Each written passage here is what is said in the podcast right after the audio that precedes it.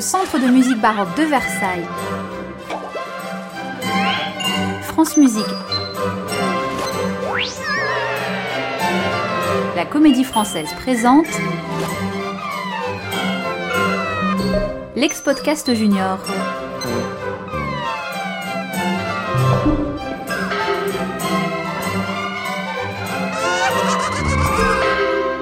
Épisode 3 Sacré Roi.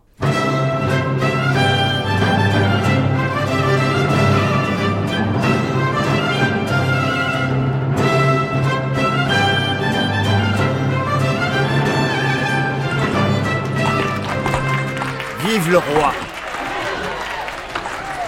Oh là là, quelle foule Qui sont nombreux Le carrosse a du mal à avancer. Quel bazar pour sortir de la cathédrale Mais vous venez d'arriver, pardon. Laissez-moi vous expliquer. Nous sommes le 25 octobre 1722, c'est un dimanche. Cette année, j'ai 12 ans.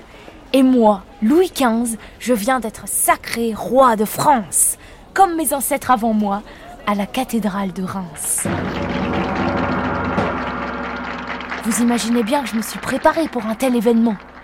Avec mon précepteur, nous avons passé des heures le nez dans les livres.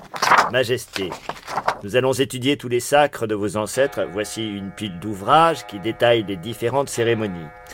Vous devez absolument tout savoir sur cette cérémonie religieuse. Et puis, il y avait le choix de mes vêtements. On a voulu me faire porter le manteau de mon arrière-grand-père, Louis XIV, mais il était trop long et j'en suis surrongée par les mythes. Ça grattait drôlement et puis ça sentait pas très bon. Même la couronne de mon ancêtre Henri IV était trop grande et drôlement lourde. Tenez-vous bien, la cérémonie du couronnement a duré 6 heures. Les participants étaient installés dans la cathédrale depuis 6 heures du matin. Un vrai concert de rock. Enfin, avec une toute autre ambiance, vous imaginez bien. Mais de la musique, beaucoup de musique.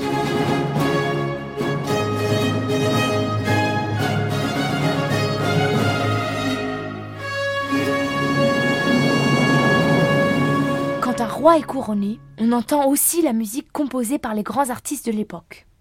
Et voir sa musique jouée à un si grand événement, vous imaginez bien que c'est là un insigne honneur. Ce serait un peu comme entendre sa musique pour une Coupe du Monde de football ou l'ouverture des Jeux Olympiques, vous voyez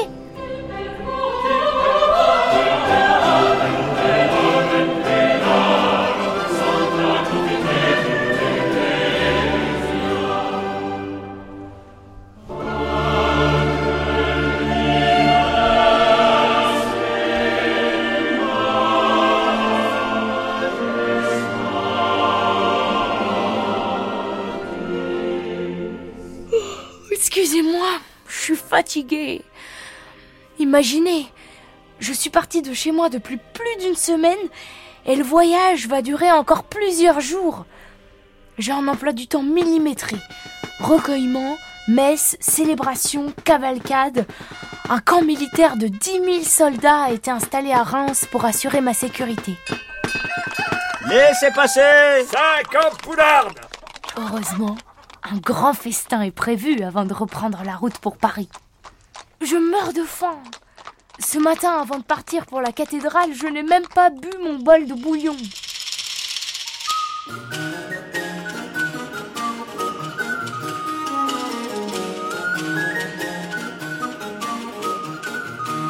Majesté, mon neveu, nous n'allons pas rentrer de suite aux Tuileries. Je vous ai ménagé une petite surprise pour faire durer les festivités et vous permettre de vous détendre. Nous nous rendons dans ma propriété de Villers-Cotterêts et quelques jours de fête, des illuminations et de belles collations vous attendent. Cher oncle, ça pour une surprise, c'en était une. Il a tout mis en œuvre pour me faire plaisir. Des fleurs odorantes partout, des pyramides de friandises, chocolat chaud, glace, dragées. On avait même organisé une battue au sanglier, une foire avec des manèges et une grande loterie dans le parc. Je peux même vous dire qu'on a débouché 60 000 bouteilles de vin pour chaque repas. On a servi 5 900 plats. Imaginez un peu l'ambiance. Mes musiciens ont joué presque tous les jours, pendant les repas, la comédie et même à la chasse.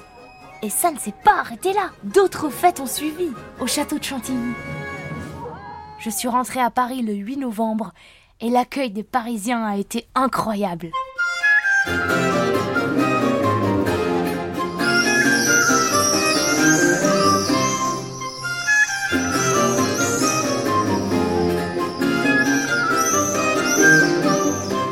arrive et tout le monde s'agite autour de moi. C'est qu'un grand déménagement se prépare. Après sept années passées aux Tuileries, qui sont devenues ma maison, mon oncle le régent a décidé qu'il était temps pour moi de quitter Paris pour retourner à Versailles, le palais où je suis née, le palais du roi Soleil. On se met en route.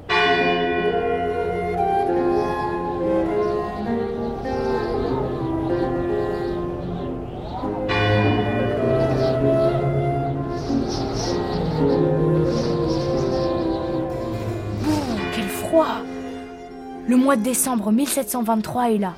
On allume de grands feux partout dans les cheminées du château. Mais un matin, alors que je m'y attendais pas du tout, Majesté, pardonnez-moi de vous déranger, mais je devais vous annoncer une triste nouvelle. Votre oncle, le duc d'Orléans, est mort cette nuit dans ses appartements. je suis sous le choc. Je pleure pendant des jours. La mort de mon oncle adoré, le régent, qui était comme un père pour moi.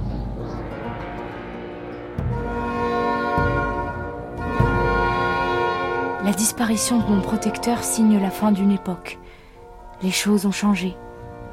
J'ai désormais de vraies responsabilités de roi, et mon règne peut réellement commencer. On songe déjà à me marier. Mes conseillers et ministres me parlent bientôt d'une princesse polonaise. Elle s'appelle Marie, avec un nom compliqué, Leskinska. Je vais pas tarder à la rencontrer il paraît qu'elle adore la musique. Louis XV, le bien-aimé. Oui, c'est comme ça qu'on va m'appeler. Pourtant, vos manuels d'histoire parleront moins de moi que de mon arrière-grand-père Louis XIV ou de mon héritier Louis XVI. Je suis plutôt timide, vous l'avez compris, et rares sont ceux qui réussiront à comprendre ma personnalité.